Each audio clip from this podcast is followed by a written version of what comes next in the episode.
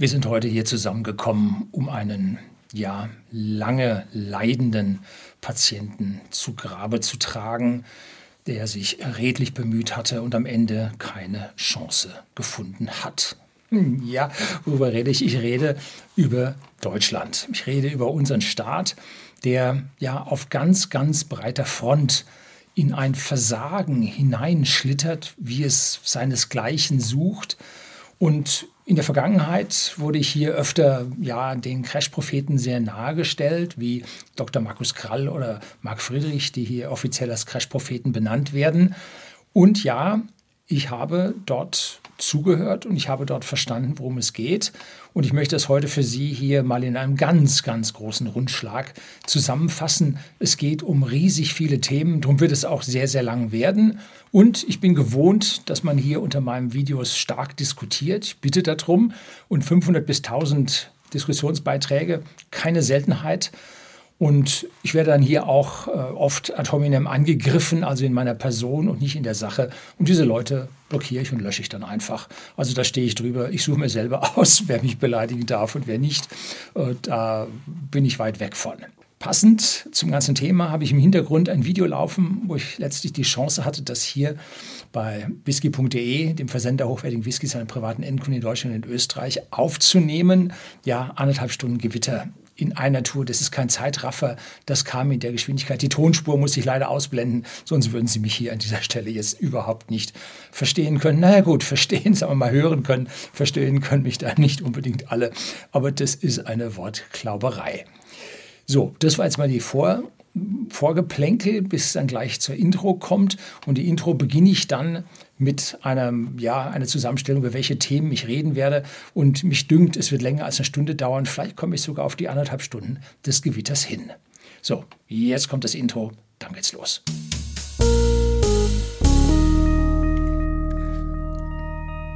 Guten Abend und herzlich willkommen im Unternehmerblog, kurz Unterblog genannt. Begleiten Sie mich auf meinem Lebensweg und lernen Sie die Geheimnisse der Gesellschaft und Wirtschaft kennen, die von Politik und Medien gerne verschwiegen werden.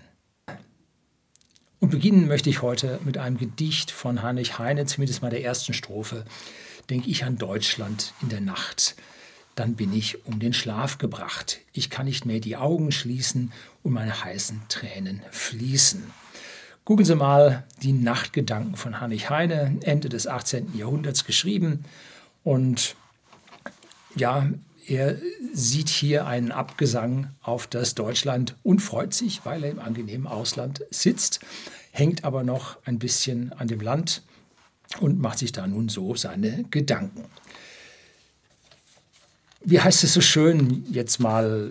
Sie kennen mich, ich bin sehr sarkastisch. Ich habe auch einen schwarzen Humor, kann über Dinge lachen, über die man nicht lacht. Herr Lüning, darüber lacht man nicht. Ja, ähm, aber damit lässt sich dann besser ertragen. Ne? Das ist es, aber so wirklich drüber. Also es gibt heute hier nicht viel zum Lächeln, sondern es gibt eine ziemlich lange, lange Abhandlung über die Dinge, die bei uns im Moment nicht so schön funktionieren. Und wie heißt es so? Wir stehen am Abgrund und morgen sind wir einen Schritt weiter. Und das ist kein lustiger Spruch. Wir stehen genau an diesem Abgrund und an einigen Stellen sind wir einen Schritt weiter, aber wir haben noch nicht bemerkt, dass wir fallen, dass wir richtig stark fallen.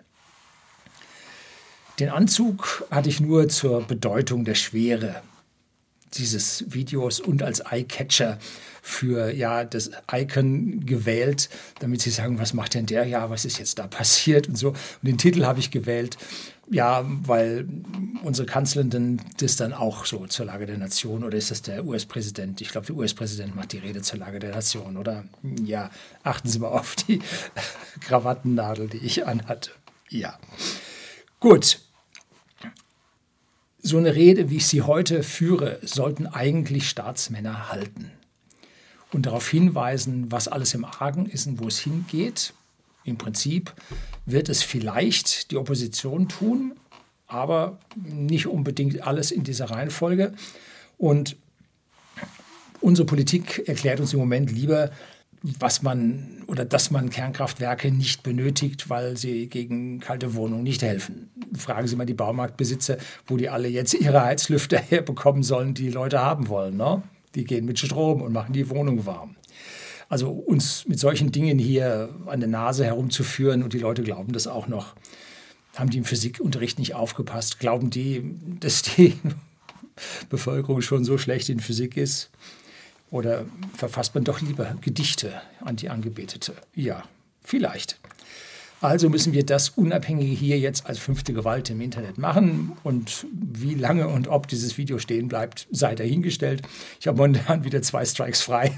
Gucken wir mal, wohin wir kommen. Ich spreche heute A, über unsere Außenhandelsbilanz, über die Kosten der Lebenserhaltung, die Sicherheitspolitik, unsere Inflation, das ist was anderes als die Kosten der Lebenserhaltung, die Energieversorgung, unsere Nahrungsmittel, unsere Arbeitsplätze und weitere kommende Lockdowns.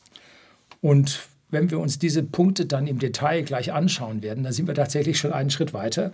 Und ich hasse es, wenn ich in solchen Dingen recht habe.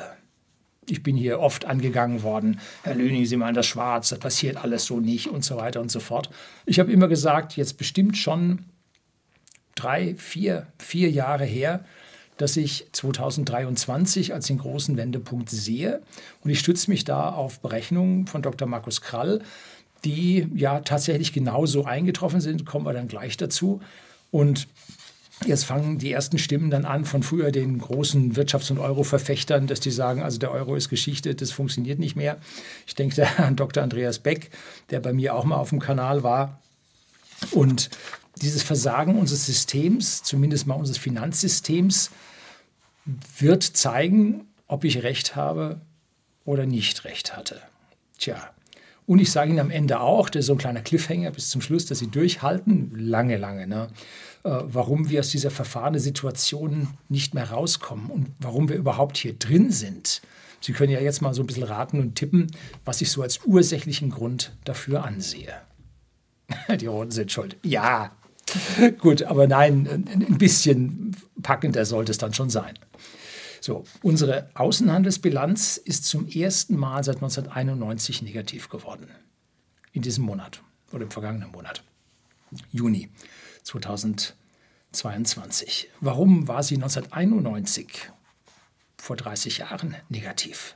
Nun, die Aufbauleistungen für die fünf jungen Bundesländer, die dazukamen, konnten mit der heimischen Volkswirtschaft nicht erbracht werden. Man musste importieren, man musste die Handelsbilanz ins Negative ziehen, um überhaupt all das zu bekommen, was wir für die fünf neuen Bundesländer brauchten. Also kauften wir hinzu. Heute ist die Situation eine andere. Wir können unsere Waren im Ausland nicht mehr absetzen. Entweder weil wir die Ware nicht erstellen können, weil uns Material fehlt, oder aber weil das Ausland unsere Ware nicht mehr haben will.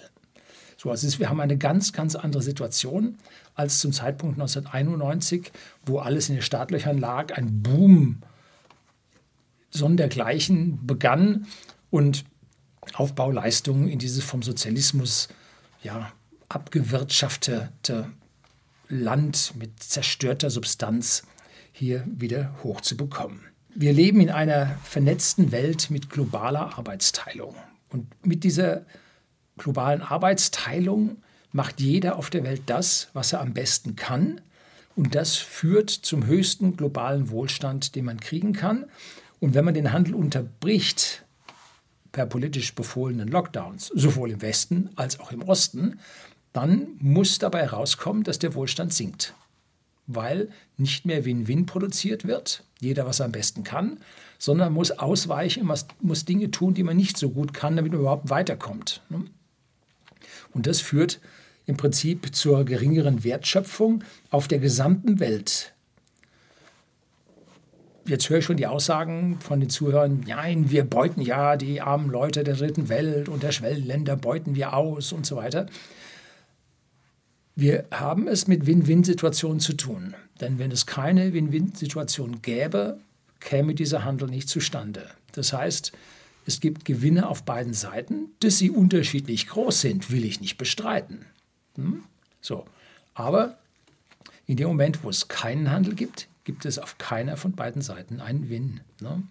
Und wenn bei uns der Gewinn höher war als auf anderer Seite, nun, dann fallen wir besonders tief nach unten. Das ist das Problem. Komplexe Systeme sind im Prinzip stabiler als einfache Systeme. Wenn einfache Systeme ein Parameter nicht stimmt, peng, fällt das Ding um, war's dann. Aber komplexe Systeme, wo der mit dem verbunden ist und da mit dem ein Handelsabkommen da ist und da mit dem der langfristige Vertrag läuft und so weiter, die sind stabiler.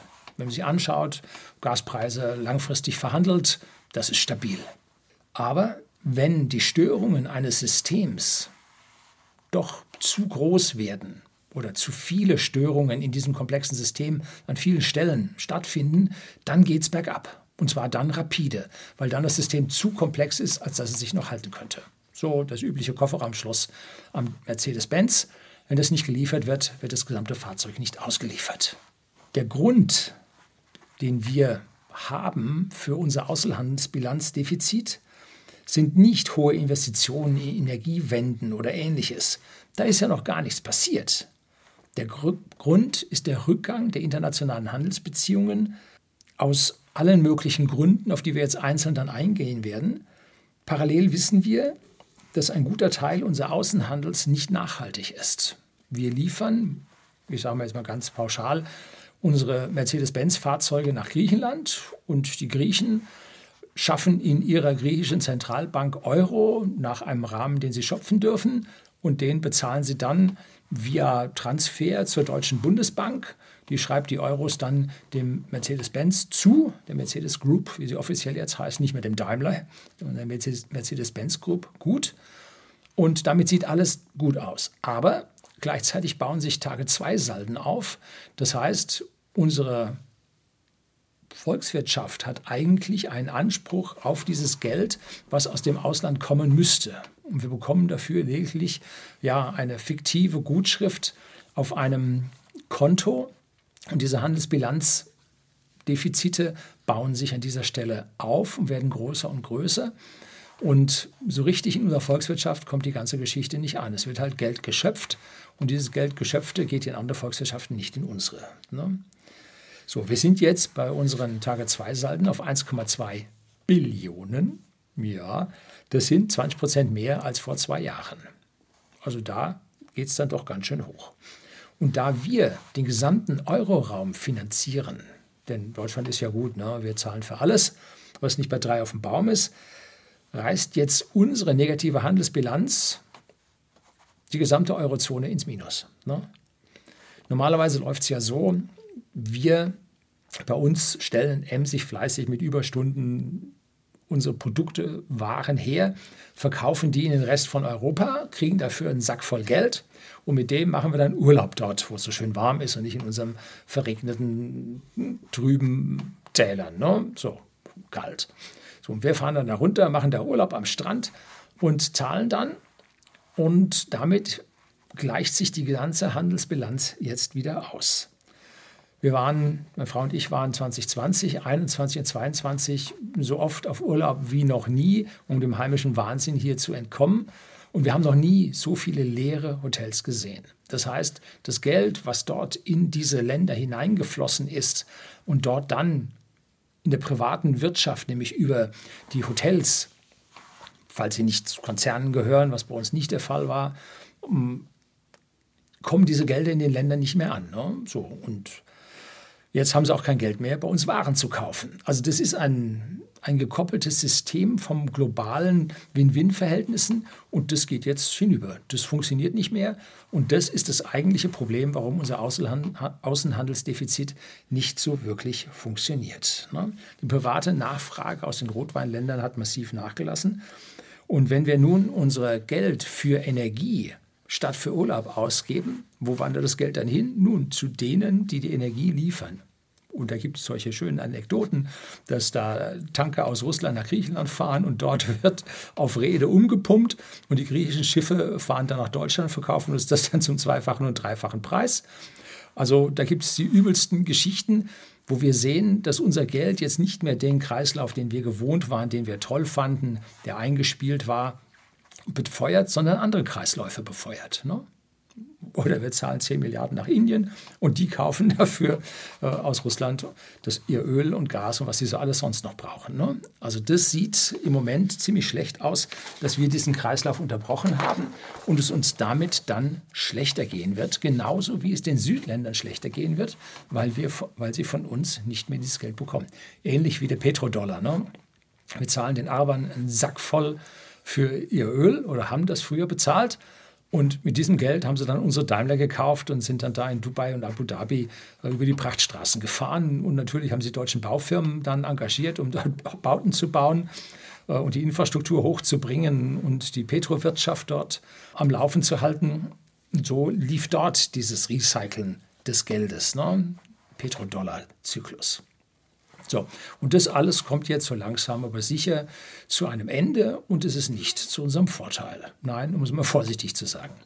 Jetzt kommen wir als nächstes zu den Kosten der Lebenserhaltung und wobei wir an der Stelle sind, die den Menschen hier im Land besonders wehtun. Ihr eigener Geldbeutel leert sich zunehmend. Die Inflation, wie es offiziell heißt, ist eigentlich der harmonisierte Verbraucherpreisindex steht momentan bei plus 7,9 Prozent und das Feiern war groß, dass wir von 8,2 oder 8,3 Prozent wieder auf 7,9 zurückgekommen sind. Hurra! 0,1 oder 0,2 Prozent besser als vorher.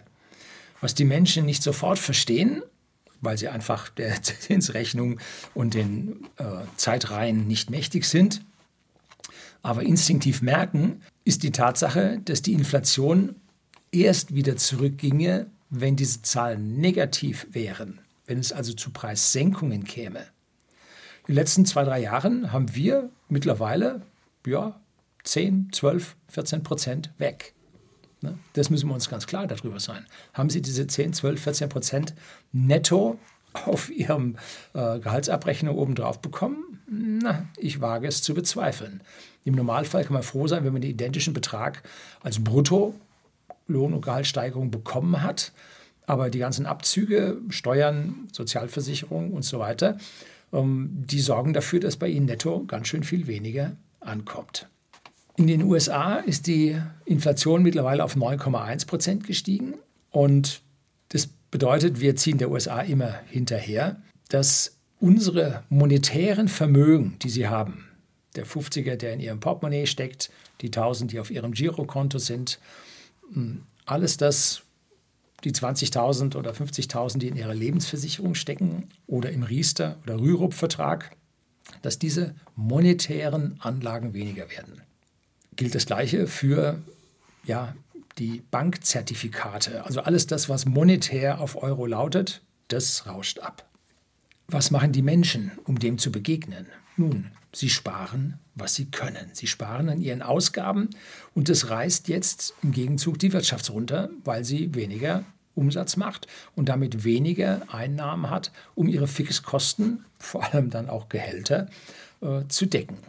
Auf der anderen Seite zieht es also dann auch deren Einkaufspreise hoch, kommen wir gleich noch hin. So, die IG Metall fordert derzeit 8 Prozent bei der Auftragslage und Kostensituation in den Firmen mit der absolut deutlich gesunkenen Außenhandelsbilanz. Und wir als Exportnation ist es eine gewagte Forderung, die sie vermutlich nicht durchbekommen. Ich wage zu behaupten, dass sie irgendwo bei 6 Prozent am Ende sich durchsetzen können. Und davon kommen dann halt nur 2 bis 3 Prozent bei Ihnen netto im Geldbeutel an. Und viele Firmen werden das nicht schaffen. Im besten Fall sehen wir Austritte im Arbeitgeberverband, weil dann auch die Gewerkschaftspflicht auf der Arbeitnehmerseite nicht da ist und das Vertreiben der Gewerkschaft aus den Firmen, wie es in den letzten Jahrzehnten mehr und mehr der Fall war. Und damit haben sie dann eine Chance, ihre eigenen Hausverträge abzuschließen, ihre eigenen hm, Lohnerhöhungen festzulegen, die sich an ihrer Ertragslage festmachen können. Falls das nicht funktioniert, werden wir einige Firmen sehen, die einfach schlichtweg pleite gehen, weil sie diese Kosten, ich habe letztlich einen Re-Upload über Kostenrechnung gemacht, ein ganz, ganz wichtiges Video, viel zu wenig aufgerufen. Ich weiß nicht, ob die Leute sich das behalten haben oder haben gesagt, schnöde, interessiert mich nicht. Das ist das Wichtigste, was momentan in unserer Wirtschaft abgeht. Kostenrechnung. Unglaublich wichtig, was da passiert. Die anderen werden also auf der einen Seite pleite gehen oder aber sie werden Mitarbeiter entlassen müssen, um sich runterzuschrumpfen auf das, was nur noch eingekauft wird von der Umsatzseite. Und damit müssen sie auch die Kostenseite runterbringen, äh, sonst geht es daneben. Ne? Die Arbeitslosigkeit wird an dieser Stelle steigen. Am schlimmsten für die Bürger ist die Erhöhung der Energiepreise. Und jetzt denke ich nicht hier an die Tanke, obwohl die, die hier regelmäßig pendeln, das natürlich in ihrem Geldbeutel spüren, sondern ich spreche von den Energiepreisen für die Beheizung Ihrer Wohnung und das können mehrere hundert Prozent werden. Die Nebenkosten wurden die ganze Zeit über schon als die zweite Miete bezeichnet. Die sind auch ganz tüchtig in den vergangenen Jahren schon vorher gestiegen. Und wer bereits eine Änderung der Heizkostenvorauszahlungen von seinem Vermieter bekommen hat, für die Heizungsabschlagszahlungen, der weiß, was kommt. Ne? Der hat den Schock schon erlebt und ist vollkommen desillusioniert. Wenn Sie 100 Euro pro Monat Nebenkosten haben, ist es durchaus möglich, dass Ihnen das auf 400 Euro pro Monat steigt. So stark sind die Energiepreissteigerungen zum Beispiel im Gas. Das sind dann 3600 Euro pro Jahr aus Ihrem Netto. Schaffen Sie das? Ein Großteil der Bürger wird es nicht schaffen. Ne? Das können die Leute sich nicht leisten. Schluss, Punkt. Keine Diskussion. Geht nicht. Ne? Das reduziert die Konsumausgaben der Bürger ganz gewaltig. Und etliche Bevölkerungsgruppen gehen dabei dann komplett auf Null. Und die Wirtschaft bricht damit weiter ein. So, das heißt, nicht nur der Außenhandel geht runter, auch die Binnenkonjunktur sackt ab. Und zwar rapide. Da gibt es einen Gasversorger, nennt sich Juniper, ist so ein Konglomerat von ehemaligen Staatsbetrieben und so weiter.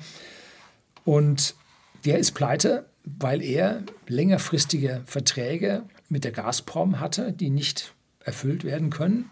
Und jetzt muss er Deckungskäufe machen auf dem Spotmarkt und zahlt nun das Drei- und Vierfache. Und Richtung Endkunden hat er Fixverträge noch für gewisse Laufzeiten, die er nicht ändern kann. Muss also teuer nachkaufen, kann die Preise nicht weitergeben und das führt jetzt bei ihm direkt in die Insolvenz und der Staat stützt es. Stützt auf der anderen Seite, wenn die Gaswarnstufe ausgerufen wird, dann sind die Unternehmen berechtigt, ihre Preise auch zwischendrin zu erhöhen, nicht nur am Ende der Jahresfrist, sondern auch äh, unter, zwischendrin zu erhöhen. Ähm, hat aber wohl Juniper nicht gereicht, um es zu retten. Und vor allem diese Preiserhöhungen würden ja dann in der Bevölkerung so breit einschlagen, dass, wow, also dagegen sind die Blitze im Hintergrund, also harmlos dagegen. Ne? Was wir heute schon sehen, sind viele Stadtwerke sind pleite, weil sie die neuen Energiepreise aus politischen Gründen nicht erhöhen dürfen. Wenn die Stadtwerke München die höheren Preise vollumfänglich an die Bürger weitergeben würden, dann würde es aber krass. Ne? Die Stadtregierung in München, Grüne, stärkste Fraktion 29,1 Prozent, CSU 24,7 Prozent und SPD mit 22 Prozent würden breitflächig ein Desaster erleben. Äh, und das wollen sie sich ersparen. Und deswegen wird diese Pleite der Stadtwerke jetzt durch Subventionszahlungen aus den normalen Haushaltsmitteln hier angehoben. Und jetzt werden also hier die Preise für die Bürger von der Stadt her aufgefangen. Und Juniper als Großversorger, der wird nun vom Staat her mit Stützungen äh, unter die Arme gegriffen. Ist also eine ja, eine fragwürdige Geschichte. Soll man jetzt Juniper-Aktien kaufen, weil die wie die Lufthansa dann nachher steigen und man da sein Schnäpschen machen kann? Hm. Ich würde es nicht machen. Ne? Also was hier an Firmen bei uns in Europa rumläuft, da haben die, also da hat nicht ein Prozent mein Vertrauen. Ein Promille reicht auch nicht weniger. Ne? Ist nicht so einfach. Ähnlich ergeht es den Sparkassen. Sie stehen bundesweit wohl ebenfalls vor einer riesigen Menge an Pleiten. Und das war bereits in einem äh, Buch vom Dr. Markus Krall, wo er die, ja, die Kapitalrücklagen, die Eigenkapitaldeckungen von den Banken gezeigt hat und wie die über die Jahre abnehmen und hat dann einfach in die Zukunft projiziert und hat gesagt, dann, dann ist Schluss, und zwar 2023. Ne? Zwischendrin hat er sich hinreißen lassen mit den politischen Lockdowns, dass es schneller zu Ende geht, aber komplexe Systeme sind zäh, konnten sich halten. Man muss jetzt schon bis zum wirklichen Ende, kommen wir nachher zu, was das Ende ist, um dann da ja, das tatsächliche Versagen dann zu sehen, auch von diesen Sparkassen. Also man kann es schon lesen, so irgendwo tiefer auf den Seiten des Handelsblatts findet man das. Wie sind die Sparkassen aufgestellt? das sind 50 Prozent Anteil der Kommunen, der Gemeinden, die ja mit den gestiegenen Kosten auch so in die Pleite äh, rauschen, und 50 Prozent Landesbanken. Und die wissen wir, sind sowieso pleite. Ne? Also da haben wir ja genügend Probleme in den vergangenen Jahren in der Finanzkrise gesehen. Die wurden dann gestützt, aber jetzt haben sie ihre Stützung nun auch wieder äh, aufgebraucht und nun stehen sie auch wieder mit dem Rücken zur Wand. Dass das nicht bald aufhört, kann man an den Erzeugerpreisindizes der gewerblichen Produkte sehen. Der liegt nämlich bei 33,6 Prozent, auch in diesem Monat wieder.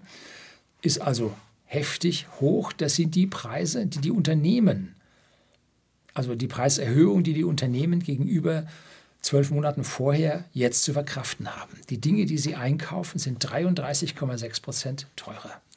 Das muss man also irgendwie mal schaffen, um das jetzt irgendwie weiterzugeben. Glücklicherweise äh, sind da noch ja, Personalkosten dazwischen und sonstige Dinge, die die Preise treiben, wie Steuern und so weiter. Aber das kann zu einer erheblichen Inflation oder Preissteigerung dann führen. Energiekosten sind sogar um 87,1 Prozent gestiegen, wobei in einzelnen Branchen, wie jetzt zum Beispiel Papier- oder Glasherstellung, die vor allem mit Gas laufen, da sind die Preise halt um 300 Prozent und 400 Prozent gestiegen. Und diese Energiekosten bringt man nicht weiter. Ne? Das geht nicht.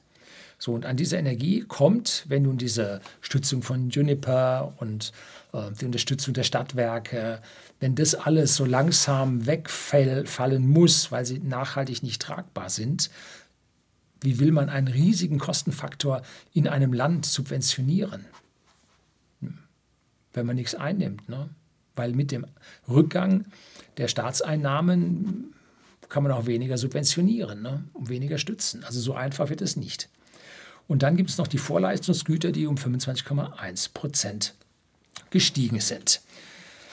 Wie gesagt, komplexe Systeme dauern immer etwas länger, weil es immer Puffer in ihnen gibt. Die Stadtwerke können pleite sein, aber die Gehälter für die Versorgung der Mitarbeiter laufen weiter, weil die Sparkassen ihre Kredite ausweiten. Dann sind sie pleite, müssen aber nicht melden, wie es schon zu den ersten politischen Lockdowns der Fall war. Müssen sie also die kaputte Bilanz zur BaFin nicht melden, beziehungsweise die hat sie nicht geahndet, hat dann anschließend die Gesetze geändert, was nun wie besonders bewertet werden sollte und dann ging es dann doch. Und Landesbanken, Regierungen und so weiter werden immer weitere Mittel zur Rettung bereitstellen. Doch gerettet wird in Wirklichkeit nicht.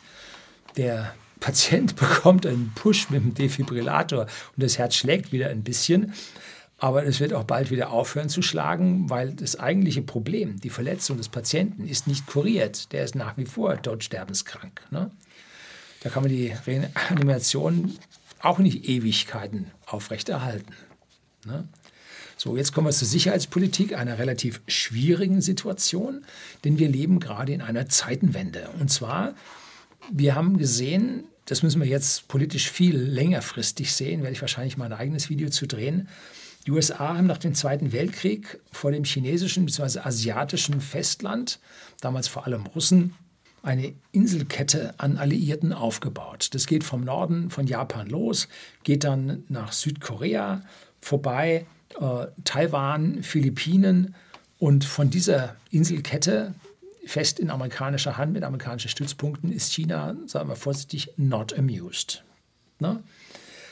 Und man hat mit lokalen Kriegen, an die die meisten sich hier nicht erinnern und zum Teil auch vor meiner Zeit, nämlich mit dem Koreakrieg, das, der endete in einem Patt und der Vietnamkrieg, der ging total verloren, hat man versucht, hier diese Kette weiter auszubauen und zu stabilisieren, ging aber nicht. Ne? Auf der anderen Seite des europäischen Kontinents oder des asiatischen Kontinents liegt dann Europa am Rand zusammen mit der NATO. Und diese hat sich in den vergangenen Jahren weiter nach Osten ausgedehnt. Warum auch immer, will ich jetzt nicht irgendwie politisch bewerten. Und nach dem Fall der UdSSR, der Sowjetunion, suchten sich Teile der Gussstaaten mit dem Rest der Welt zusammen, weil die russische Wirtschaft mit ihrer riesigen Umstellung von der Planwirtschaft des Kommunismus hm, sich nicht so leicht und so schnell erholte und man suchte dort einen Anschluss an Länder, die sich besser erholten. Und vorher gab es von der Sowjetunion bereits sozialistische Versuche, sich selber weiter auszudehnen, denn der Kommunismus war laut deren Aussagen die beste Regierungsform für die, alle Staaten der Welt. Und so hat man es also in Somalia, Angola, Afghanistan, Kuba, Mosambik und so weiter, hat man das versucht und auch sie waren nicht in der Lage, sich dort ordentlich, was heißt ordentlich, sich dort zu etablieren. Und denen ging es nicht anders als den USA. Ne? Also man muss sich da mit diesem Status, wie er sich im Zweiten Weltkrieg eingestellt hat, muss man sich eigentlich abfinden. Der Verrechnungsrubel, der war der Euro der Sowjetunion. Also da wurde Kohle in äh, Substaaten in Sowjetstaaten geliefert gegen einen Rubel, der im Prinzip die Kohle nicht wert war. Auf dem Weltmarkt hätte man für die Kohle mehr bekommen, als man hier an Verrechnungsrubel aus dem Substaat bekommen hat.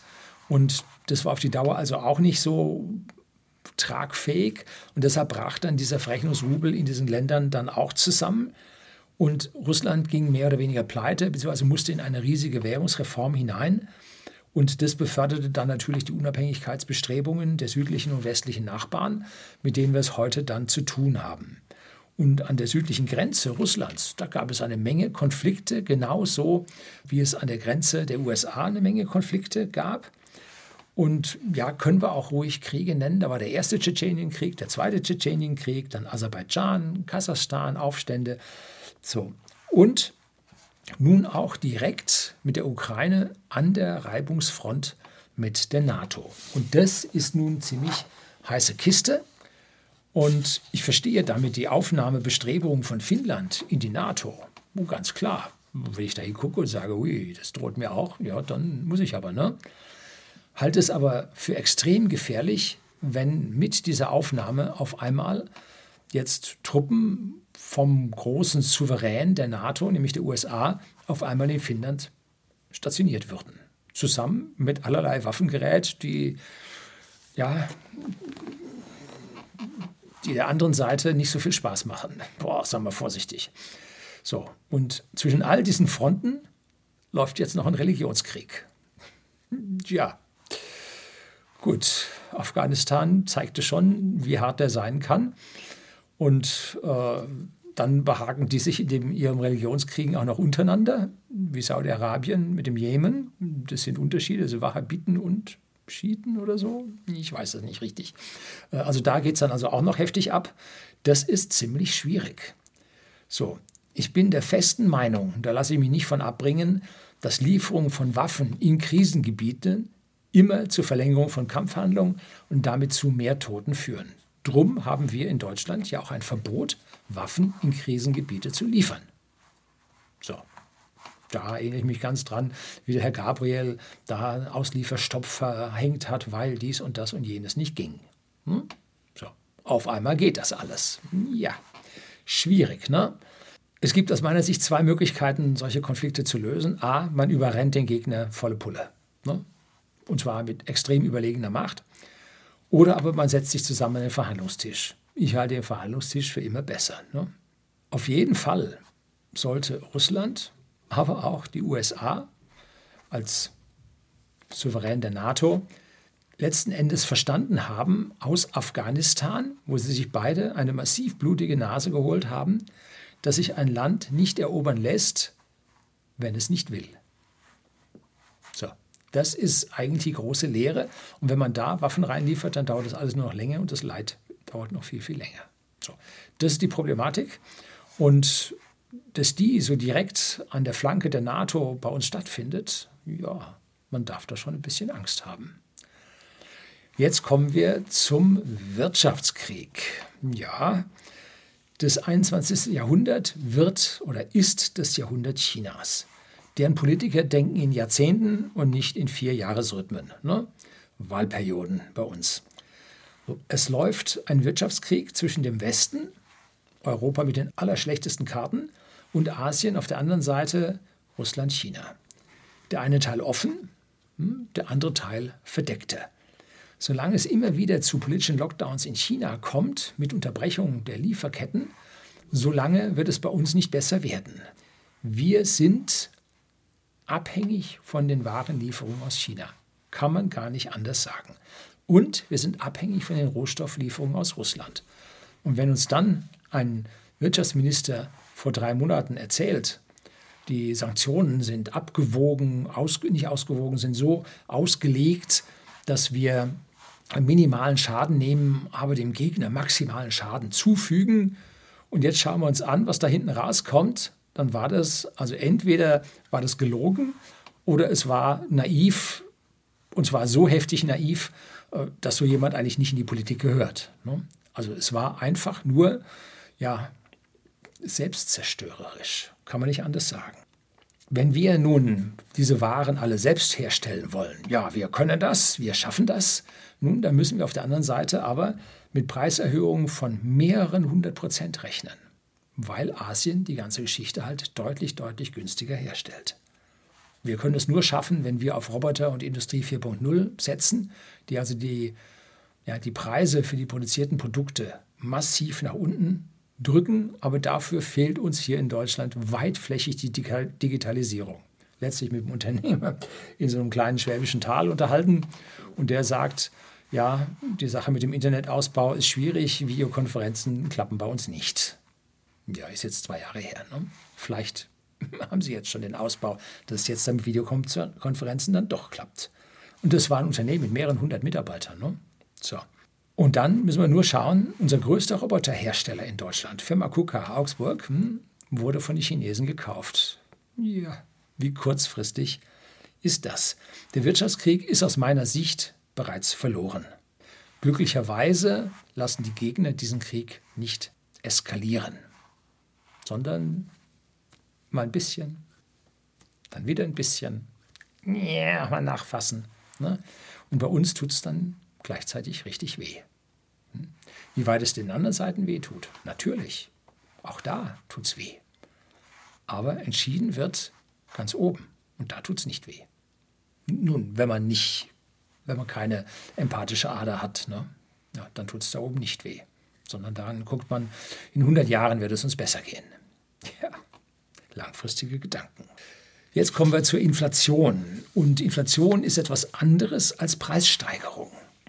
Unsere Geldmenge hat sich in den vergangenen Jahren extrem vermehrt und es waren ungefähr 20 Prozent pro Jahr und das führt zu einem exponentiellen Verlauf. Wusch geht die Sache hoch und diese Vermehrung nimmt im exponentiellen Verlauf mehr und mehr zu.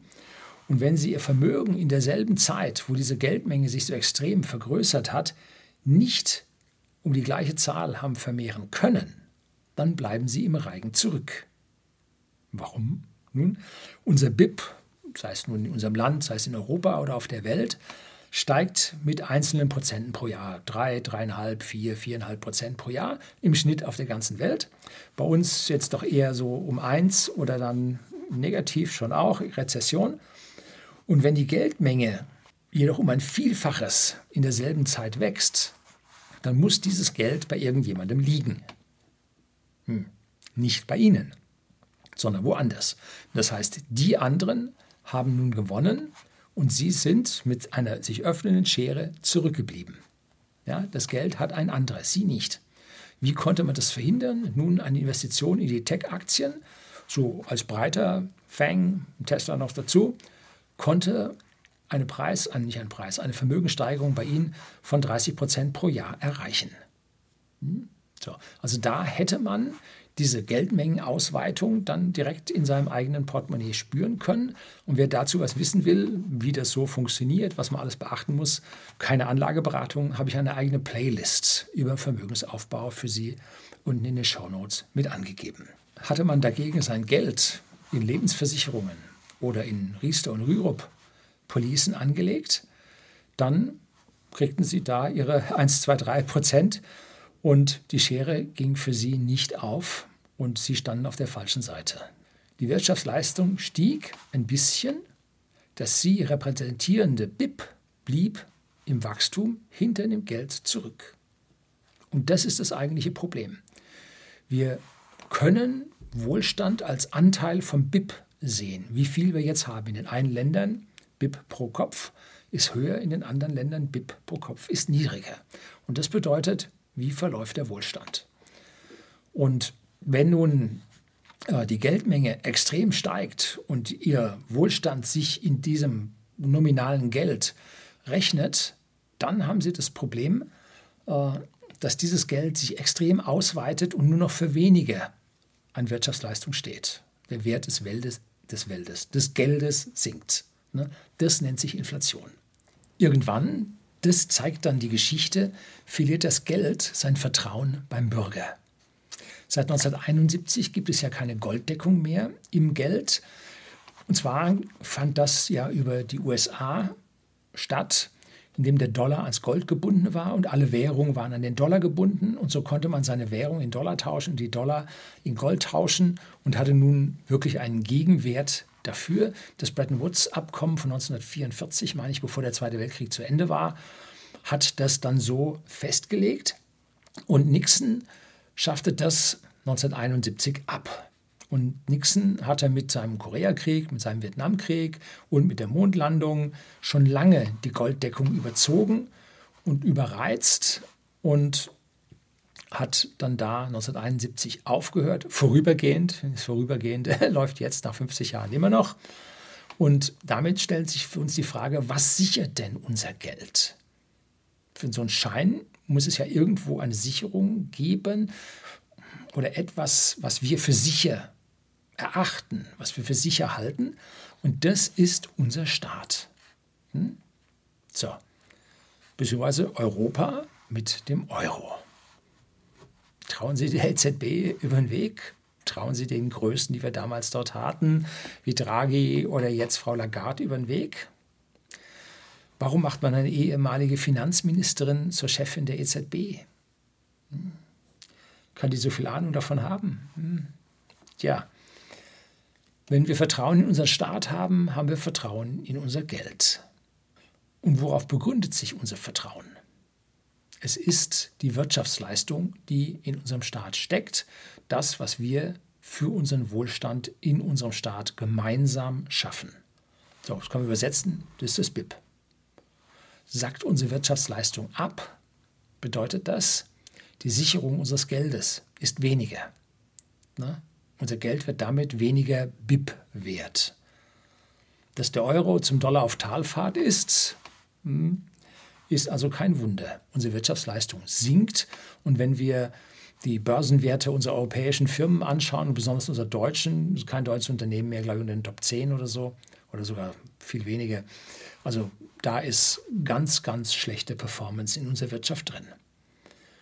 Und seit wann verliert der Euro gegenüber dem Dollar?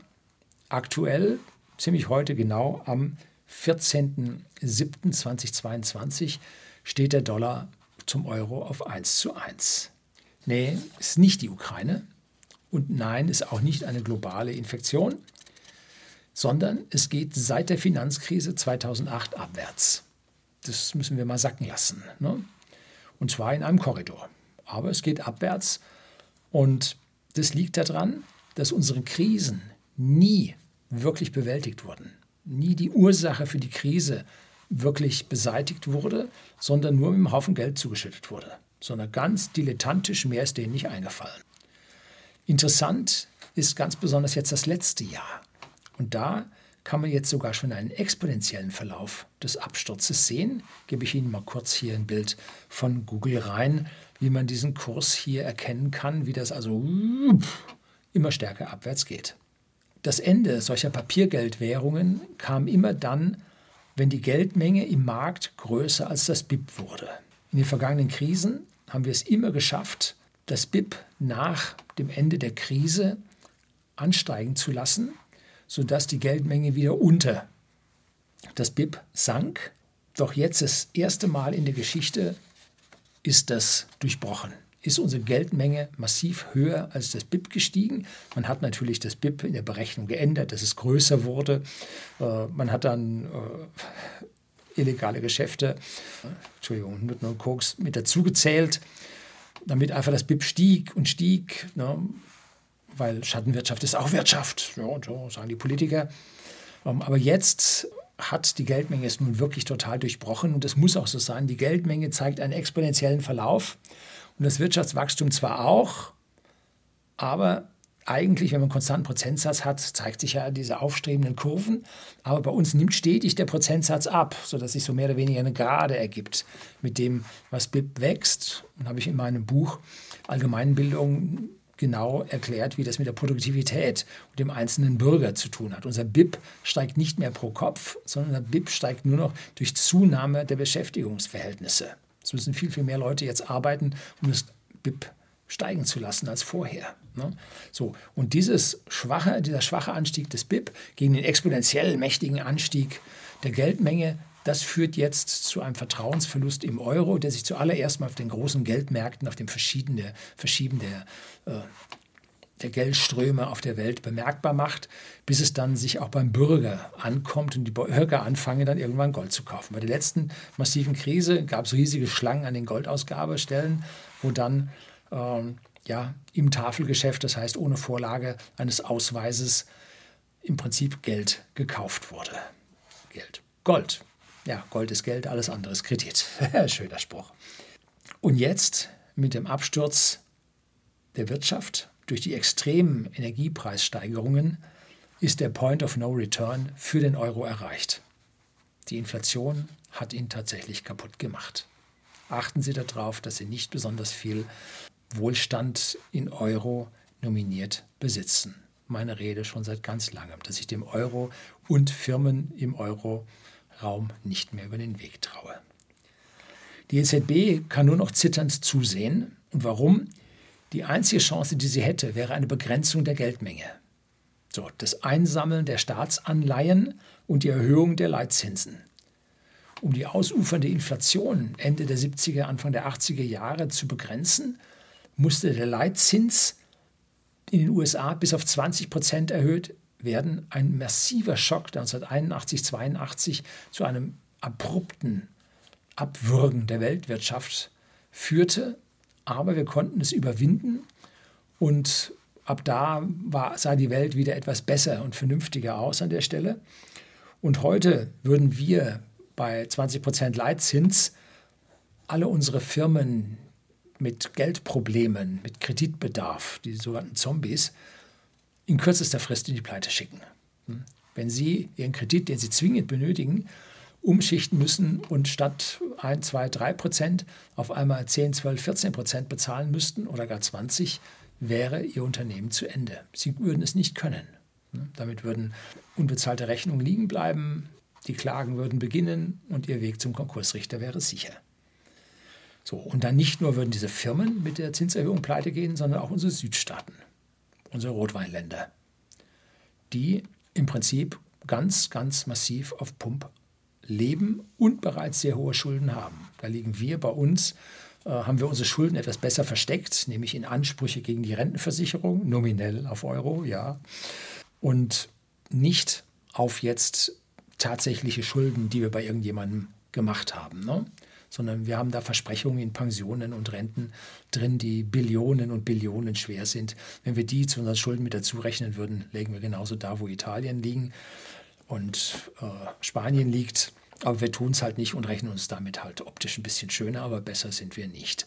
So, also da sind die Schulden hoch und wir würden mit diesen hohen Zinszahlungen, die eine Zentralbank uns abverlangen würde, zusammen mit den Geschäftsbanken, würde unser aller Verderben und die Staatspleite bedeuten. So, also die EZB kann die Zinsen nicht erhöhen sie kann die Geldmenge nicht eindämmen. Was kann sie dann? Ja, sie kann nur zuschauen. Das war's. EZB hat genauso wie der Euro fertig. Sie sind zur Passivität verdammt, können große Sprüche klopfen, aber bewirken können sie nichts mehr. Jetzt kommen wir zur Energieversorgung. Unsere Energieversorgung ist broken, ist kaputt. Vollkommen. Alle reden von der Energiewende und ein Freund der Energiewende bin ich auch. Ich sage das hier jedes Mal mantrahaft. Ich habe Photovoltaik auf dem Dach, Hausakkus, ich fahre Elektroautos, ich bin für Windkraftwerke, alles klar. Aber alles mit Maß und Ziel und nicht so dilettantisch, wie das die bisherigen Regierungen gemacht haben. Besonders die neue Regierung ist völlig ohne Plan, beziehungsweise sagen wir es lieber anders, sie ist ideologisch und verwechselt Ideologie mit Plan. Man kann eine Energiewende durchführen, wenn man zuerst das Neue schafft und dann das Alte ablöst. Nicht andersherum. Erst das Alte wegmachen und sagen, das Neue wird schon kommen, das funktioniert nicht. Ne? Oder wie eine grüne Ministerin aus dem Völkerrecht im Wahlkampf sagte, man kann damit Innovationsdruck erzeugen. Ja, bloß man muss diesen Innovationsdruck auch standhalten können und muss die Innovation auch bringen können. Aber so, wie unsere Wirtschaft aussieht, ist dieser Druck für die Wirtschaft viel zu viel. Falls es nicht klappt mit diesem Innovationsdruck genau, und wir für 14 Tage in den Blackout gehen, dann werden wir jetzt unmittelbar danach zigtausende an Opfern in unserer Volkswirtschaft sehen. Und die kleben an den Händen eben dieser Politiker. Bin ich der festen Meinung, dass es an deren Schuld an dieser Stelle liegt. Kommt es zu Brownouts, das sind diese geplanten Abschaltungen für Teile der Volkswirtschaft, dann kommt es nur zum Jobverlust und nur zum Verarmen der Bevölkerung. Aber vielleicht ist das ja so gewollt. Wie viele werden da ohne gute psychologisches Grundgerüst und Betreuung hier selber die Reißleine ziehen und auch zu Opfern werden? Haben wir ja schon bei den politischen Lockdowns gesehen. Die Rate ist massiv angestiegen. Politik ist kein Ponyhof. Es geht um das Leben der Bürger. Politiker bitte nicht vergessen. Und wenn man dann fiktive Anzahlen an Opfern in 20, 30 Jahren gegen aktuelle Opfer hier aufrechnen will, der hat die Ethik nicht verstanden. Ne? Jedes Opfer zählt. Ne? Ein Opfer, das man selbst bringt, okay. Aber ein Opfer, was man einem anderen aufzwingt, geht ethisch nicht. Es gibt Theorien, habe ich letztlich mal irgendwo gelesen, dass rund 20 Prozent der Politiker und hohen Wirtschaftsmanager Psychopathen sind. Dass also ihre Handlungen völlig emotionslos zu ihrem eigenen Wohl erfolgen. Und diesen Prozentsatz von 20 Prozent halte ich für massiv untertrieben. Also da, was ich da so sehe, hm, tja, wir schalten alle Kohlekraftwerke ab, wir schalten dazu die Kernkraftwerke alle ab und sagen dann, dass wir Gas als Übergang verwenden und wundern uns dann, dass wir von einem einzigen Land, von dem wir ja zu 50 Prozent das Gas beziehen, von dessen Wohlwollen wir abhängig sind, das ziehen wir als Kern unserer Strategie heran. Also das hat mit einem weitsichtigen, umsichtigen Politiker nun gar nichts zu tun. Hm? So. Warum erzählt dann unser Wirtschaftsminister, Kernkraftwerke hätten nichts mit der Wärmeversorgung von unseren Bürgern zu tun? Hm? Weil davon sein politisches Überleben abhängt. Lässt er die Kernkraftwerke weiterlaufen, so wendet sich ein großer Teil seiner Anhänger, seiner Wähler, Extreme, von ihm und seiner Partei ab. Und sein politisches Überleben und sein Job ist damit ganz massiv gefährdet. Und das ist kurzsichtig, denn wenn uns der Laden um die Ohren fliegt, weil wir keine Energie mehr haben, dann sitzt er auch auf dem Schleudersitz. Ne? Dann ist sein Job auch verloren.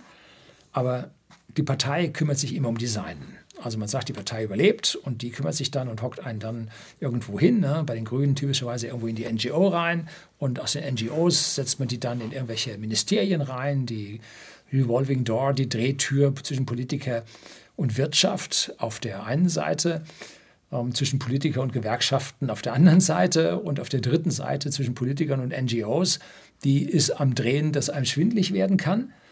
Und wenn er sich gegen die ureigensten Interessen dieser, ja, seiner Kernwähler, der Atomkraftgegner, stellt, dann wird ihm diese letzte Rettung durch diese Drehtür verwehrt werden. Und er hat sich vermeintlich für sein langes Überleben entschieden, aber nicht für das Überleben der Bürger im kommenden Blackout. Schwierig, ganz, ganz schwierig, trifft ganz und gar nicht meine Zustimmung. Nächster Punkt, Nahrungsmittel. Haben Sie mitbekommen, es wird ja in unseren Medien weit oder in unseren, in unserem öffentlich-rechtlichen Pay-TV, genauso wie in den sogenannten Qualitätsmedien, massiv verschwiegen, wie die niederländischen Bauern auf die Straße gehen. Was da los ist, in einer Macht, in einer Fülle, in einem, ja, in einem Auftritt nicht enden wollend. Dagegen ist, sind die Gelbwesten in Frankreich, war da ein laues Lüftchen. Also was da los ist, richtig heftig. Und da wurde sogar von Seiten der Obrigkeit jetzt schon scharf auf Demonstranten geschossen. Nur durch Zufall ist die Kugel in der B-Säule von einem Traktor stecken geblieben, aber genau auf Kopfhöhe des 16-jährigen Fahrers. Hm? Hat was. Und warum passiert das alles? Nun, in Brüssel wurde vor Jahren eine Grundversorgung über den Stickstoffgehalt unserer Böden und unseres Grundwassers beschlossen. Und es geht so ähnlich wie um die Feinstaubverschärfung in unserem Verkehr oder den Abgaswerten von Pkw. Und erst denken sich die Leute nichts dabei, ist ja noch ein Jahrzehnt hin, bis das alles trifft und gilt. Und bis dahin bin ich eh schon in Rente. Und jetzt auf einmal stehen die Automobilhersteller vor dem Problem, wie sollen sie jetzt umstellen, wenn ein Jahrzehnt vorher ihre Chefs weder irgendwo hin lobbyiert haben, noch den Laden umgedreht haben, dass was anderes passiert und einfach Kopf in den Sand gesteckt haben und gesagt, nö, äh, kommt nicht. Basta, gab es einen, den Basta-Kanzler. Der sagte, Diesel-Staubfilter, Feinstaubfilter gibt es nicht. Basta. Und dann auf einmal musste er doch sein. Und die Franzosen kamen zuerst und Peugeot feierte bei uns hurtige Verkaufserfolge und Volkswagen nicht. Hm, hätte man sich damals schon angucken können, wie die Sache lief. Wie bekam man jetzt bei der Politik oder sagen wir bei dem Automobilverkehr die Sache in den Innenstädten, die Problematik mit dem Feinstaub in den Griff. Nun, in den Südländern stellte man die Messstationen in den vierten, fünften Stock und ließ da oben das Windchen drüber blasen. Die hatten kein Problem. Und am Neckartor in Stuttgart stellte man riesengroße Filteranlage, steht immer so Mann drauf. Oder war das früher Mann und Hummel? Steht ein Mann drauf. Und das ist der Hersteller da unten, Ludwigsburg, glaube ich, sitzt man. Ne? Und filtert dann nun die Feinstaub raus und die Messwerte zeigen gut. Ne? Aber was ist denn ein Kilometer weiter? Nö, da misst man nicht. Ne? Ja, gut.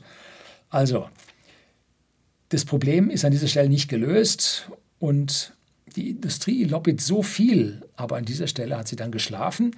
Man geht dann als ehemaliger CEO dann in seine eigene Rente mit dem schönen Fallschirm an guten Taten, die der Aktionär ihm dann bietet. Aber wird ihm denn nachher dann die Rente, typischerweise zahlt dann die, die AG oder die Firma für das Führungspersonal dann die Versprechungen in irgendeine Lebensversicherung ein. Das sind monetäre Ansprüche und die gehen jetzt auch runter. Äh, ob denen das am Ende reicht, wir werden das an der Stelle sehen. Aber sie hätten früher an die Konsequenzen denken müssen.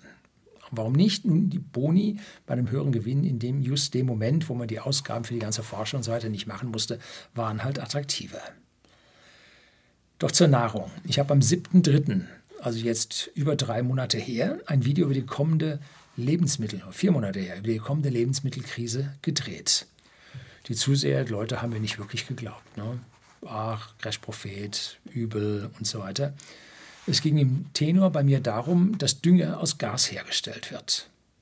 Und zum Teil wir den Dünger auch schon fertig produziert aus unserem Osten, also aus Russland, geliefert bekommen und die Gefahr war damals schon sichtbar. Das war 7.3. Da konnte man sehen, wenn man ein bisschen länger, ein bisschen weiter dachte, konnte man das sehen. Ne? Und was macht die Politik? Nix. Die sitzt es aus. Und was hilft uns LNG in ein paar Jahren, wenn unsere Erträge heute nicht mehr für die Bürger ausreicht, wenn die Erträge auf den Feldern zurückgehen, weil die Pflanzen hungern, weil sie keinen Dünger bekommen? Wir hatten einen Selbstversorgungsgrad mit Lebensmitteln in Deutschland 2019, 2020 von 88 Prozent. Klingt jetzt erstmal gut, aber 1990 lag er noch bei 98 Prozent. Hm, das sind Werte von der Statista GmbH. Und wir sind also immer mehr auf Importe angewiesen und gewisse Klimaschwankungen oder sagen wir Wetterschwankungen, mal ja mit mehr Regen oder mehr Gewittern, was die Ernte beeinflusst, dann mehr Feuchtigkeit, was zur Schimmelbildung neigt, oder dann zu wenig Feuchtigkeit, was dann Trockenheit bringt, lässt also diese Erträge bei uns ganz hübsch schwanken. Und am Ende liegen wir jetzt bei 88 Prozent. Und wo wir dann 2022 hinkommen, ich bin sehr gespannt. Die Ernte läuft gerade. Man sieht schon hier in Bayern die abgeernteten Felder. Äh, was hier am Ende jetzt an Tonnage rausgekommen ist, weil die ersten Rückgang an Düngung und der Anstieg der Düngerpreise, dass die Bauern sich nicht die volle Düngung haben leisten können, sind schon da, haben wir schon gesehen. Und das wird schwierig. Nun, jetzt besagt grüne Ideologie, dass wir uns alle ernähren können, wenn wir komplett auf Bio umstellen und noch Flächen der Natur zurückgeben. Das kann ich heute schon sagen, dass das nicht klappt. Warum? Weil der Bioertrag nur 33 bis 50 Prozent eines normalen Ertrags ist, eines konventionellen Anbaus. Und da sind die 50 Prozent schon ziemlich hochgegriffen. Die Theorie besagt auch, dass wir viel pflanzliche Nahrung an Tiere vergeuden. Und wenn wir als Menschen diese pflanzliche Nahrung bevorzugt essen würden, kämen wir mit unserer pflanzlichen Nahrung weitaus besser hin. Also, statt Schweine mit Soja zu mästen, sollten wir das Soja selber fressen. Nun, das stimmt. Ne? Da haben Sie recht. Aber man kann das nicht, wie die wollen, mit der Brechstange. Das muss man langfristig planen und umstellen. Und vor allem muss der Bürger das dann auch mitmachen, und zwar freiwillig. Ne? Nicht in der Kantine die Fleischwurst äh, verbieten oder die Currywurst verbieten und dann laufen die Leute nicht in die Kantine, sondern nebendran zur Currywurstbude, die das Geschäft ihres Lebens macht. Ne? Also das muss irgendwie anders funktionieren und die grünen äh, Lehrer tun ja das ihre, um das zu schaffen, aber man kann nicht gegen ein Volk regieren, wenn das Volk nicht will. Ne? Also da ist die Umerziehung in den Köpfen auf freiwilliger Natur, funktioniert irgendwie nicht. Und man lässt natürlich die, den Import von Lebensmitteln aus allen anderen Volkswirtschaften bei uns zu. Und nicht, dass ich jetzt für Handelsschranken in Richtung Lebensmittel wäre, au contraire. Nein, nein, nein, nein, nein. Wenn wir aber bei uns jetzt auf einmal eine Unterversorgung bekommen und wir vorher halt unsere Schneisen in die Lebensmittelversorgung der Bürger hineintreiben, das kann nicht Sinn und Zweck sein, sondern auch hier gilt, wie bei der Energiewende, erst umstellen, dann ändern. Na? Und nicht erst ändern und hoffen, dass die Umstellung klappt. Die Revolution ist fünf Mahlzeiten entfernt. Es müssen zusätzlich noch Flächen renaturiert werden. Es sollen auch Flächen dem Meer zurückgegeben werden. Jahrhunderte mit Deichwirtschaft das Land dem Wasser abgetrotzt und jetzt soll das dem Meer zurückgegeben werden. Gaia bekommt das. Ne? So, zwar gewisse Prozentsätze und so weiter und nur einzelne Prozent, aber das führt genau zu einer weiteren Abnahme unseres Selbstversorgungsgrads und dann reduziert man zusätzlich durch Verordnungen die Ausbringung von Dünger für Pflanzen. Also ganz bewusst nur 40 Prozent des eigentlichen Nahrungsbedarfs der Pflanze darfst du aufs Feld ausgeben. Und dann hungern die Pflanzen und zwar erheblich. Und deren Ertrag sinkt natürlich. Ne? Was wollen die Pflanzen anders machen als ich kann ich. Ne? Und stattdessen soll also jetzt mehr auf Gülle umgestellt werden, die ist eh da. Im Prinzip richtig, aber der Bestand an Tieren soll auch noch sinken. Die immer stärker anziehenden Regeln für das Tierwohl, was ich sehr unterstütze, sorgt für weniger Gülle. Also man kann nicht alles gleichzeitig in eine Richtung ziehen. Das funktioniert nicht. Die aktuelle Stickstoffrichtlinie, die jetzt in Niederlande bereits ins Gesetz umgesetzt wurde, führt in den Niederlanden dazu, dass 30 Prozent der Landwirte aufgeben sollen. Und zwar entweder freiwillig gegen Entschädigung, dass sie unterschreiben, nie wieder Landwirt zu werden, oder unter Zwang. Hm, Enteignung nennt sich das. Ne? Und dagegen begehren sie jetzt auf. Ein paar hundert Jahre lang auf dem Hof und jetzt sollst du aufhören. Verstehe ich, ne? Es geht um die Existenz dieser Bauern. Und der Selbstversorgungsgrad in Niederlande liegt über 100 Prozent. Also aus einer nationalökologischen Sicht ist das machbar für die Versorgung der Bevölkerung, wenn man mal die Bauern mal zur Seite schiebt. Ne?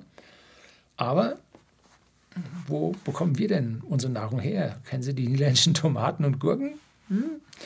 Also wir liegen ja nur bei 88 Prozent. Die 12 Prozent kommen vor allem aus Niederlande, Spanien und Frankreich. Hm? Reihenfolge von den Ländern weiß ich nicht, aber alle drei gehörigen Anteil. Und dieses Aufgeben der Höfe in Niederlande kommt dann etwas verspätet bei uns dann auch an, durch die Hintertür. Der Bundesrat hat genau dieser Richtlinie bei uns in Bayern oder in Deutschland auch zugestimmt und sogar die CSU, die ehemalige Bauernpartei, hat da zugestimmt. Wenn das ganze Ding jetzt eskaliert, dann möchte ich nicht wissen, wie in 2023 die Wahl ausgeht. Hm. Der Herr Söder darf sich schon mal warm anziehen. Die ersten Traktoren stehen aber bereits auf den Autobahnbrücken. Statt zu blockieren, wie das in Niederlanden der Fall war, stellen die sich momentan oben auf die Autobahnbrücken, machen ihr Rundumlicht an und äh, zeigen dann allen, hier, pass auf, mit den Bauern ist was los, was in den Medien nicht berichtet wird. Und die Lkw hupen, finden das gut und die anderen Autofahrer zeigen den Daumen nach oben. Ich persönlich tue das auch. Was sie machen, müssen wir selber gucken, was sie da tun. So, jetzt kommen wir zu den Arbeitsplätzen. Mit dem Absturz unserer Handelsbilanz können wir ganz deutlich sehen, dass unsere Wirtschaft leidet.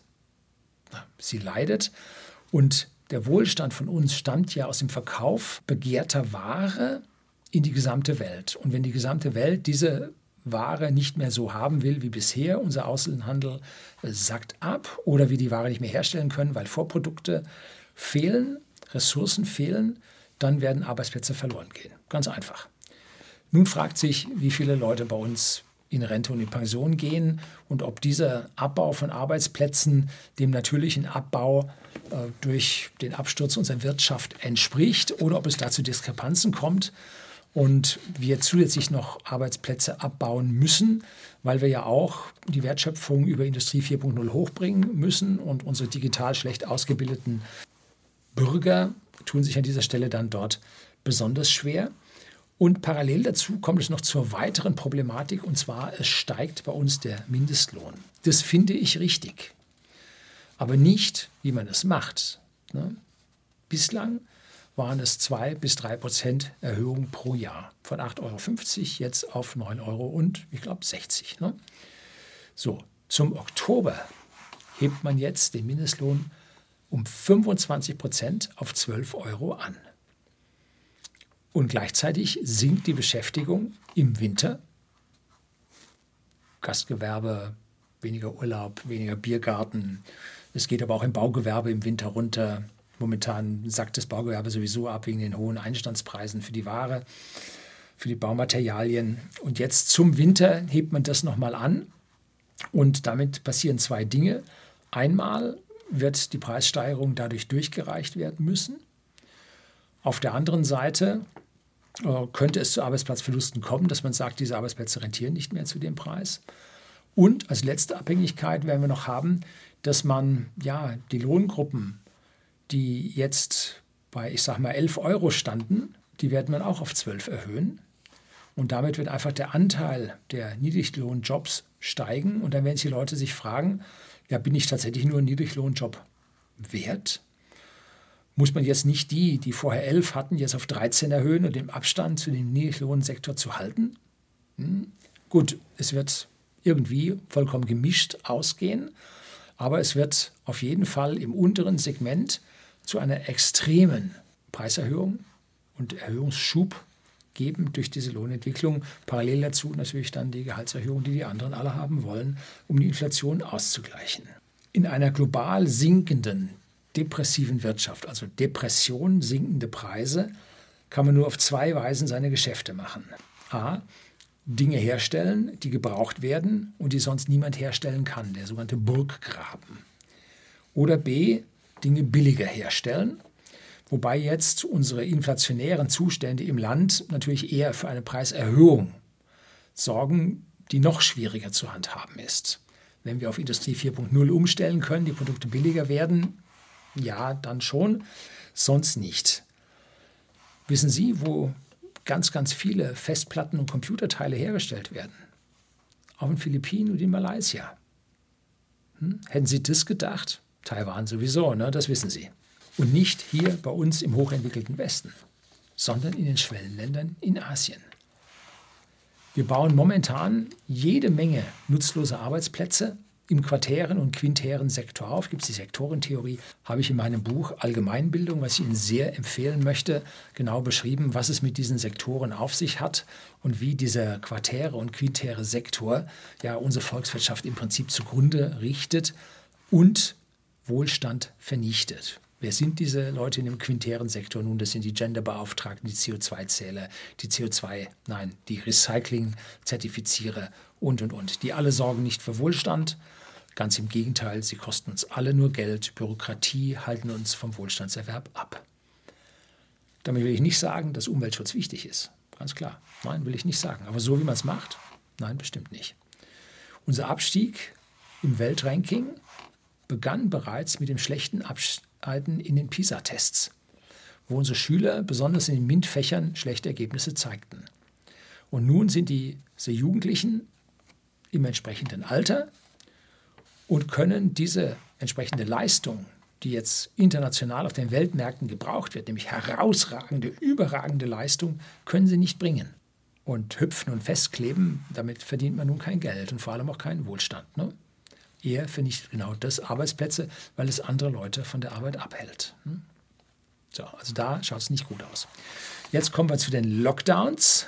Und wenn jetzt im Herbst, also wenn jetzt im Herbst wieder Lockdowns kommen, dann kriegt also die Kiste unseres Staates den letzten Sargnagel eingeschlagen. Das wird also ein Großteil der Unternehmen der schlecht laufenden Unternehmen, die sich gerade anfingen, langsam zu erholen, wird es also ganz auf dem linken Fuß erwischen und in die Pleite treiben, die Arbeitsplätze vernichten. Und es ist schon schlimm genug, dass China uns mit seinen Teil-Lockdowns und intermittierenden Warenlieferungen schon so bremst und den Finger in die Wunde unserer Abhängigkeit legt. Und das dann nochmal obendrauf dazu mit eigenen Lockdowns, wie so einige Politiker darüber nachdenken. Wow. Wir haben einige Teile für whisky.de, den Versender hochwertigen Whiskys an privaten Endkunden in Deutschland und Österreich bestellt. Da warten wir schon über ein Jahr drauf. Sie kommen nicht. Und in der Zwischenzeit steigen die Preise für die Bauteile weiter. Wenn wir also dann die Preise, die Dinge kaufen wollen, entweder erfüllt der Lieferant das nicht, weil heutzutage schließt nirgend mehr ein äh, Lieferant ein Lieferversprechen wirklich ab ne? sondern da sind immer im Kleingedruckten Dinge, wenn dies und das und jenes passiert, dann sind wir bereit, nicht bereit, berechtigt, vom Kauf zurückzutreten und so weiter. Ne? Also da werden wir, wenn wir diese Teile überhaupt noch in absehbarer Zeit bekommen, dann höhere Preise dafür bezahlen. In der Zwischenzeit müssen wir mit alten Geräten ähm, zufrieden sein, weiterarbeiten, was natürlich unsere Produktivität nicht verbessert, sondern eher dann an dieser Stelle verschlechtert. Jedes Unternehmen hat einen gewissen Puffer, auch die, die pleite gehen einen gewissen Puffer hat jedes Unternehmen. Und der wurde in den letzten zwei Jahren also ganz schön belastet und beansprucht. Ein Teil der Unternehmen hat es nicht geschafft, da war der Puffer zu klein. Aber jetzt haben sie sich angefangen, über den Sommer wieder ein Stück weit zu erholen. Und jede Menge Hotels und Gaststätten sind noch zu. Da geht man hin, möchte zum Essen gehen, hat toll gefunden im Internet, nee, zu. Ne? Nee, hat aufgehört. Ne? Sie sehen ja die geschlossenen Läden in Innenstädten, was da alles so leer steht. So, und wenn das jetzt nochmal kommt im Herbst, ja, das war's dann. Ne? Das funktioniert nicht. Ich hatte mich in den vergangenen 18 Monaten tatsächlich den Spaziergängern angeschlossen, da ich diese dunklen Wolken am Horizont tatsächlich aufziehen sah. Und wenn die Bauern gegen ihre Arbeitsverbote und Zwangsmaßnahmen dann auch hier auf die Straße gehen, werde ich mich ihnen anschließen und sie unterstützen. Ich habe zwar keinen Bulldog, vielleicht so einen kleinen Tretbulldog. Aber irgendwie wird man da dann schon Präsenz zeigen können. Denn es geht ja nicht nur um unsere Nahrung. Wir werden vermutlich unsere Nahrung tatsächlich importieren können. Noch gehören wir zu den wohlhabenden Ländern auf der Welt. Aber die Ärmsten auf der Welt, die können das nicht. Die UNO hat schon Lebensmittelrationen in den Krisengebieten schon halbiert, weil einfach nicht mehr genug kommt, nicht mehr genug Geld da ist. Und wer hier Lockdowns ausspricht, der ist indirekt für vermutlich den Tod von Millionen, wenn nicht gar bis 100 Millionen Menschen in der dritten Welt verantwortlich. Die Zahlen der Hungernden sank seit den 1970er Jahren, wo wir ein Drittel der Weltbevölkerung, 1,3, 1,4 Millionen Hungernde auf der Welt, Milliarden, Entschuldigung, Milliarden natürlich, Hungernde auf der Welt hatten, sank ab bis jetzt auf einen Prozentsatz von ungefähr 10 Prozent, also von 33 Prozent runter auf 10 Prozent und dann in absoluten Zahlen sogar nur 820 Millionen oder so.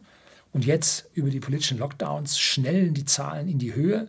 Und wenn jetzt das Lebensmittel, die Lebensmittel noch teurer werden und wir sie vom Weltmarkt wegkaufen, weil wir selber nicht mehr so viel produzieren können, dann wird das dort eine Schneise der Verwüstung hinterlassen, das also mir persönlich ganz schlecht dabei wird. Also das kann ein empathischer Mensch nicht gut finden. So, vom Anfang bin ich Ihnen jetzt noch eine Antwort schuldig. Woran liegt es? Haben Sie sich Gedanken gemacht, was es sein könnte?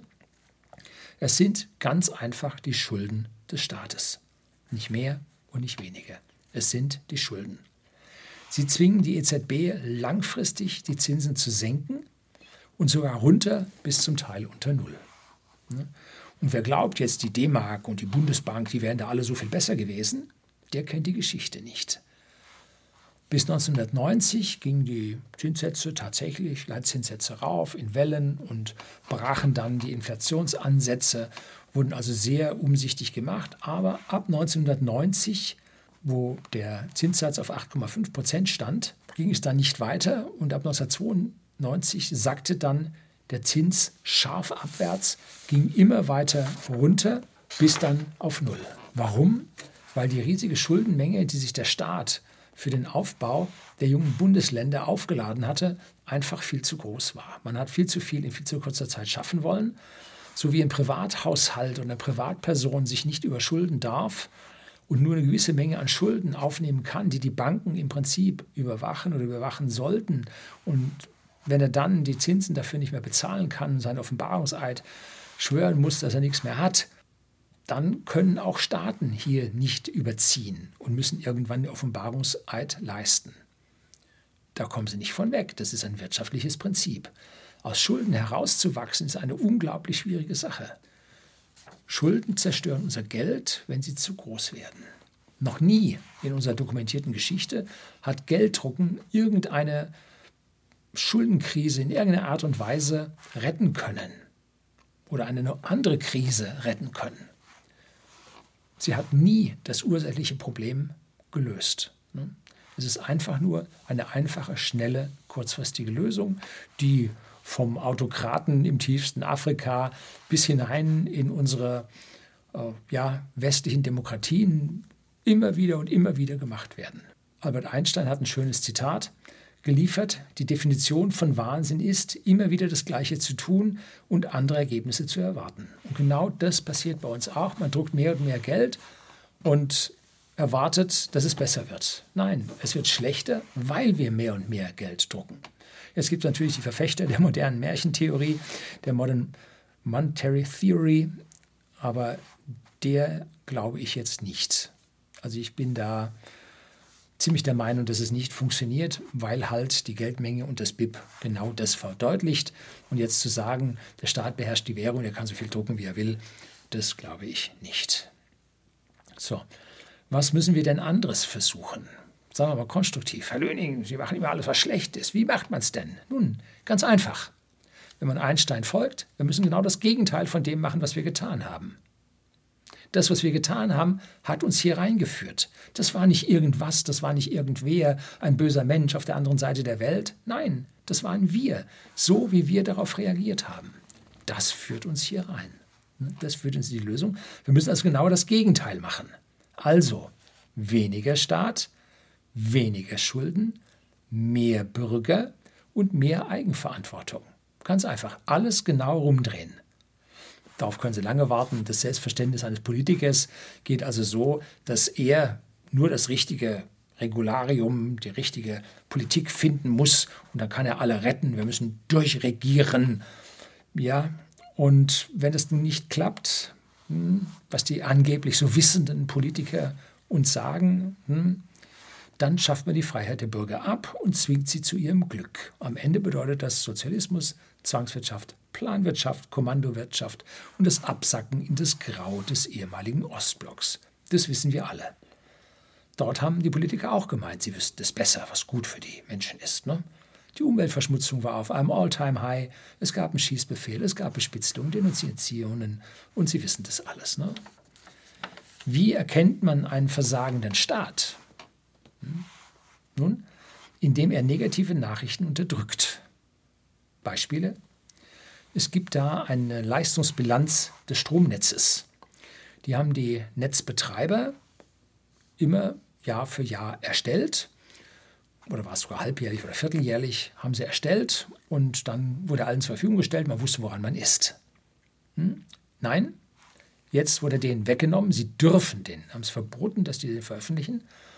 Und jetzt soll es die Bundesnetzagentur machen und diese Leistungsbilanz ist überfällig. Wir kriegen sie nicht. Ne? Oder es gibt da einen Bericht zum Zustand der Hauptwaffensysteme der Bundeswehr. Nun, dass der nicht ausgegeben wird, jetzt, wo es rund geht, ist verständlich, aber der wurde bereits 2019, nicht erst jetzt, der wurde schon 2019 als Geheimsache behandelt. Und also viele Dinge wandern in die Geheimnisse der Politiker, dass sie nicht veröffentlicht werden dürfen. Und wenn Sie mal die Wandlungen in den Berichten des Robert Koch Instituts sich anschauen, was erst in Grafikform war, dann kam es in Tabellenform, dann wurde es noch zahlenmäßig in Textform, dass man es nur ganz schlecht sehen konnte, gedruckt und jetzt ist weg. Ja, also muss man sich diese ganzen Sachen angucken, wo der Staat an dieser Stelle dann im Prinzip den Bürger vor diesen schlechten Nachrichten schützen möchte, damit er ja nicht austickt und ihn ja wieder wählt. Das war jetzt gemeint. Ja. Als nächstes kommen dann Maximalpreise. Wenn die Inflation läuft und die bösen Unternehmer die Preise permanent erhöhen, dann müssen wir da einen Preisdeckel drauflegen, wie zum Beispiel bei den Mieten. Und wenn die Inflation anfängt zu galoppieren, dann wird es politische Maximalpreise geben. Aber wie in dem Video Kostenrechnung, was ich Ihnen hier unten als Re-Upload zur Verfügung gestellt habe, eines der wichtigsten Videos, die wir jetzt für unser Wirtschaftsverständnis haben, sollten Sie sich ansehen wird zu einem sofortigen Ausfall dieser Unternehmen führen und die Waren werden nicht mehr angeboten werden. Dann kann man natürlich Firmen unter Staatsaufsicht stellen, Lufthansa zum Beispiel oder dann Juniper und so, äh, damit wenigstens noch ein bisschen was geht. Aber ein Politiker, der noch nie in seinem Leben in der Wirtschaft gearbeitet hat, wird ein Wirtschaftsunternehmen nicht führen können. Hm? Darum sind Konkursverwalter in der Regel auch dazu da, Unternehmen abzuwickeln. Sie können zwar vielleicht ein bisschen besser sein als der Unternehmer, der da versagt hat, aber sie sind ja nicht wirklich Unternehmer, die das könnten. Also, schwierige Geschichte. Wenn die Kostendeckung bei den Unternehmen bei Deckelpreisen nicht mehr gegeben sein wird, sind die Schaufenster leer, sprichwörtlich. Wird es im Internet auch nicht mehr geben. Und so gewaltig sind die Gewinne der Unternehmen, die irgendwo in der Größenordnung 5, 7 Prozent maximal liegen, auch nicht, dass man hier jetzt eine 20, 30, 40 prozentige Preiserhöhung einfach so wegstecken könnte. Nein, die sind weit im Minus und werden dann ihr Geschäft einstellen. Niemand ist bereit, hier Geld zuzusetzen. Dann folgen Verstaatlichungen und dann Notstandsgesetze, Enteignungen, alles das, was da so auf uns wartet. Leider wissen es die jungen Menschen nicht, was hier auf uns zukommt. Geschichtsunterricht bringt so etwas nicht. Ihre Urgroßeltern, die ihnen das noch hätten erzählen können, von der äh, Generation, die jetzt gerade hier am Arbeiten ist, am Leistungsträger sein ist, die können das vom direkter Mensch zu Mensch Aussage nicht mehr bekommen. Ich habe noch mit meiner Großmutter reden können, die wohnte bei uns im Haus und die hat leider, leider zwei Kriege mitgemacht. Und die hat diese Inflation mitgemacht. Und die, letztlich habe ich äh, Schriftverkehr von meinem Großvater gefunden, wo einfach dann er einen Brief bekam, dein Gehalt ist jetzt halbiert. Zack, fertig. Also an der Stelle warten Dinge auf uns, hast du nicht gesehen, die vergleichsweise dann mit schönen Worten verkauft werden. Wir müssen die bösen Unternehmer, die die Preise so steigern und so weiter. Nein, daran liegt es nicht. Ne? Sondern die Unternehmer können einfach nicht weil die Preise so steigen, weil die Staatsschulden so riesig sind und dieser Schuldendienst unser gesamtes Zins- und Geldsystem kaputt gemacht hat. Und das ist das eigentliche Problem. Die junge Generation weiß es nicht und muss es dann leider wirklich bitterböse erfahren. Und momentan träumt die junge Generation zumindest mal zu einem Teil vom kommenden tollen Supersozialismus. Aber ich kann Ihnen jetzt schon verraten, so schön wird das nicht. Ne? Das wird böse, das wird grau, das wird düster, das gibt Entbehrungen. Und man wird ihnen sagen, das ist zu ihrem Guten, das ist fürs Gute für die Welt. Ja, bis dann irgendwann der ganze Karren kippt und dann der Zyklus von vorne wieder losgeht. Und wollen wir hoffen, dass wir jetzt in solchen exponentiellen, schnellen Zeiten leben, dass der Absturz extrem und schnell sein wird, dass es sehr, sehr düster wird für eine sehr kurze Zeit. Und dann die Vernunft wieder Oberhand gewinnt. Oder aber auf der anderen Seite gehen wir in ein Siechtum eines roten ja, Zwangssystems, was uns alle knechtet, bis nun der letzte Rest an Wohlstand aus der Gesellschaft herausgeknietscht wurde. So, war heute lange. Trotzdem herzlichen Dank fürs Zuschauen und ich freue mich, wenn Sie hier wieder einschalten.